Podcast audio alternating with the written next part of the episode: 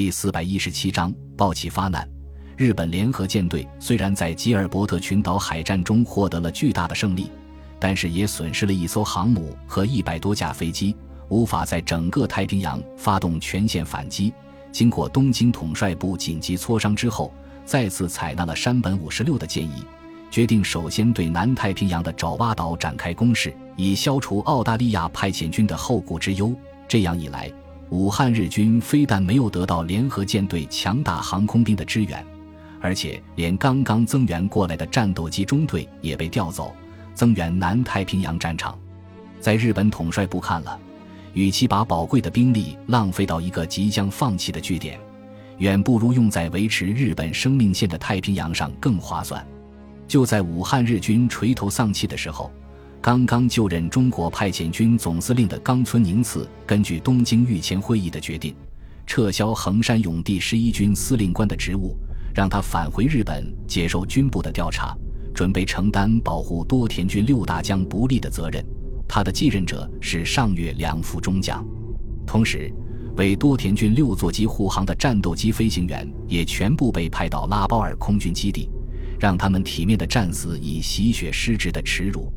元月二十八日，刘国军以南京政府军事委员会武汉行员主任的身份召集伪军首脑，在汉口五华宾馆开会，表面上是商议如何与日军协同作战，实际上为了临阵倒戈做最后的说服工作。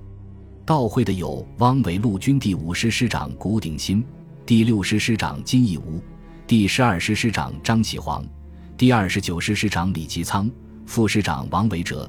第十三独立旅旅长苏振东等人，刘国军首先发言。他说道：“诸位，目前的形势已经非常明朗，第十一军即将从武汉市区撤退，我们这些部队必将被他们抛弃掉，所以必须马上采取行动，以赢得国民政府的宽恕。”第十二师师长张启煌当即说道：“刘长官，我们这些人投降日军都是由不得已的苦衷，只要国民政府愿意接纳。”当然愿意做出立功的表现。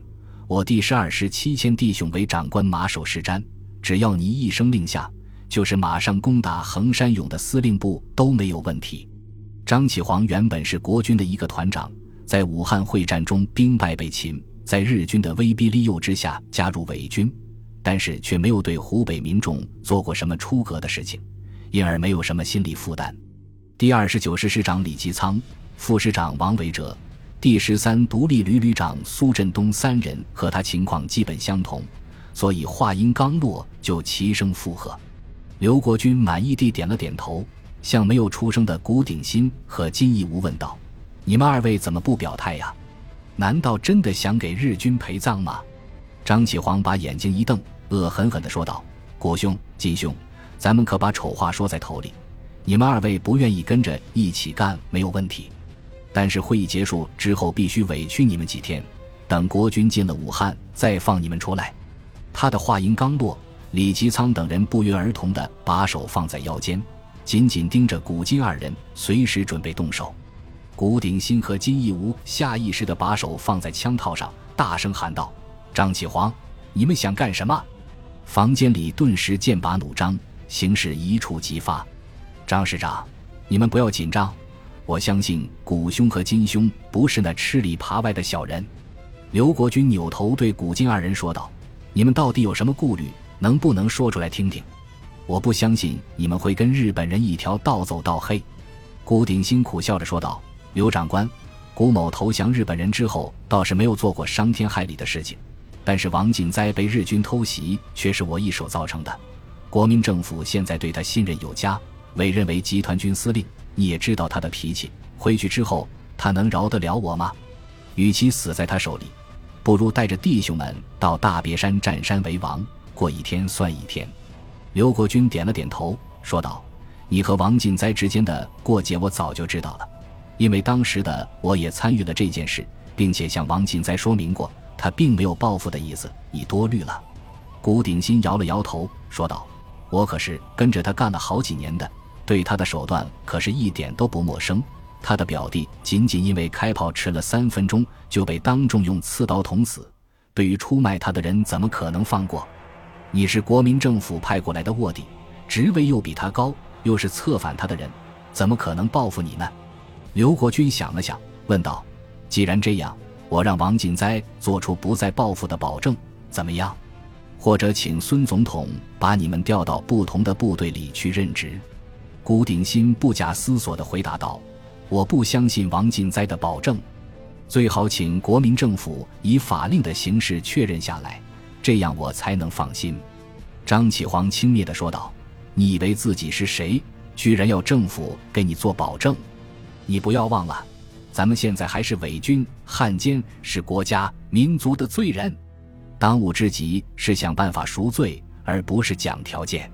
刘国军急忙说道：“话不能这么说。孙总统说过，你们都是战败被俘，算是尽到了自己作为军人的责任。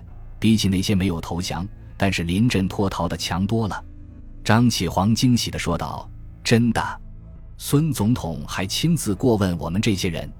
刘国军点了点头，说道：“这还要感谢犹太军团那个叫斯兹皮尔曼的指挥官，是他向孙总统建议赦免我们这些伪军的。”接着，他对古鼎新说道：“我现在可以向你做出保证，国军收复武汉之后，我亲自到统帅部为你请命，无论如何也会保证你的安全。”看到古鼎新没有别的意见，刘国军冲着金义吾说道：“金兄，你是不是也担心王进哉？”我记得被日军俘虏以前，你们曾经在鄂中打过一仗，是因为这件事吗？金义吾先是点了点头，然后又摇了摇头，最后苦笑着说道：“我和王景在打仗的时候，隶属于军统敌后别动队，他主动袭击我军，所以错不在我，没什么好担心的。最主要的是，我是戴老板的心腹，孙百里再大度也容不得我呀。”刘国军摇了摇头，说道：“金兄。”你把孙总统看扁了，我原来不也是戴老板的手下吗？戴老板死后，除了直接参与刺杀总统的那波人以外，有谁被牵连过？接着他耐心解释道：“军统被解散，是因为总统不想用特务机构来控制、威胁民众，并不是为了报复。你不要误会了。”金义武想了想，说道：“算了，既然弟兄们都愿意反正，我就不拖大家的后腿了。至于以后怎么样？”就听天由命吧。刘国军见他表了态，顿时喜上眉梢，说道：“我用人格担保你不会有事。”然后对大家说道：“既然统一了意见，咱们就商量一下如何动手吧。统帅部交给我们的任务非常简单：第一，保护居民区，使武汉市民不会遭到日军的毒手；第二，接应国军。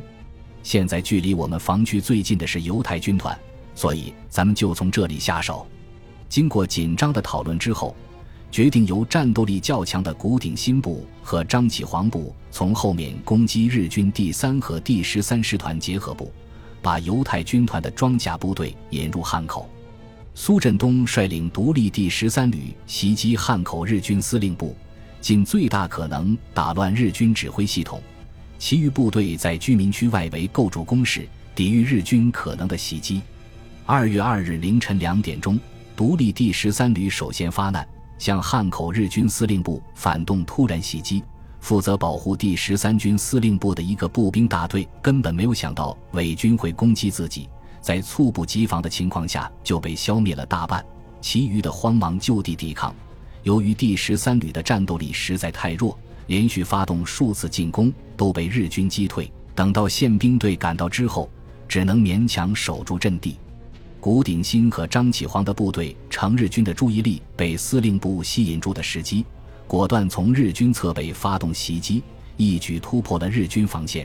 早已隐蔽在阵地前沿的装甲部队立即从缺口突入日军阵地，后续部队潮水般的冲了上来。等到天亮之后，日军在汉口的三个师团已经全部被分割包围。犹太军团的先头部队推进到距离第十三军司令部只有一千多米远的地方。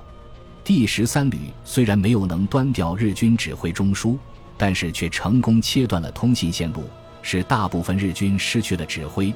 中国军队乘机全线猛攻，反正的伪军又四处袭击日军侧背，失去首尾不能相顾，防线很快被突破多处。这时候。中国空军派出近百架轰炸机，对长江沿岸的码头进行开战以来最猛烈的轰炸，切断了日军东逃之路。下午四点，日军南岸防线宣告崩溃，守军除小部分向江边逃窜之外，其余的被分割成十几个孤立的集团，在中国军队的包围中苟延残喘。次日上午十时，第十三军司令部被犹太军团攻克。